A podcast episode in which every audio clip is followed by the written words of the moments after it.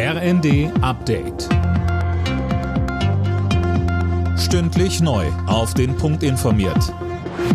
Ich bin Finn Riebesell. Guten Abend.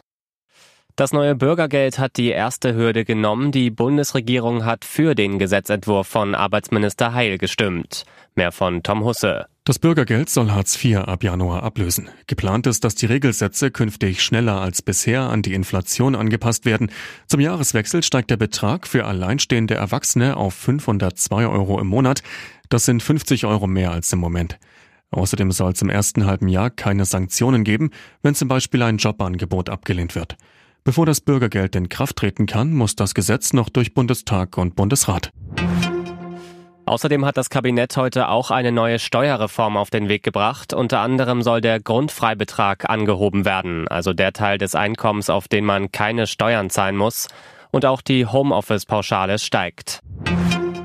Die Queen hat den Buckingham-Palast heute zum letzten Mal verlassen. Mit einem Trauerzug wurde ihr Sarg am Nachmittag ins Parlament gebracht. Alina Tribold, das waren ja heute wirklich beeindruckende Bilder aus London. Ja, das kann man so sagen. Die Straßen waren komplett voll. Zigtausende Menschen hatten sich versammelt, um der Queen die letzte Ehre zu erweisen. An dem Trauerzug nahmen natürlich auch der neue König Charles III. und seine Söhne William und Harry teil. Der Sarg wird nun vier Tage in der Westminster Hall aufgebahrt, damit die Briten Abschied von ihrer Königin nehmen können. Es wird mit Hunderttausenden Besuchern gerechnet und die müssen sich wohl auf stundenlange Wartezeiten einstellen.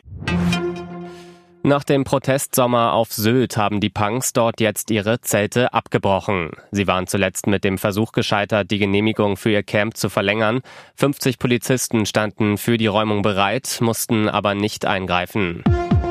Alle Nachrichten auf rnd.de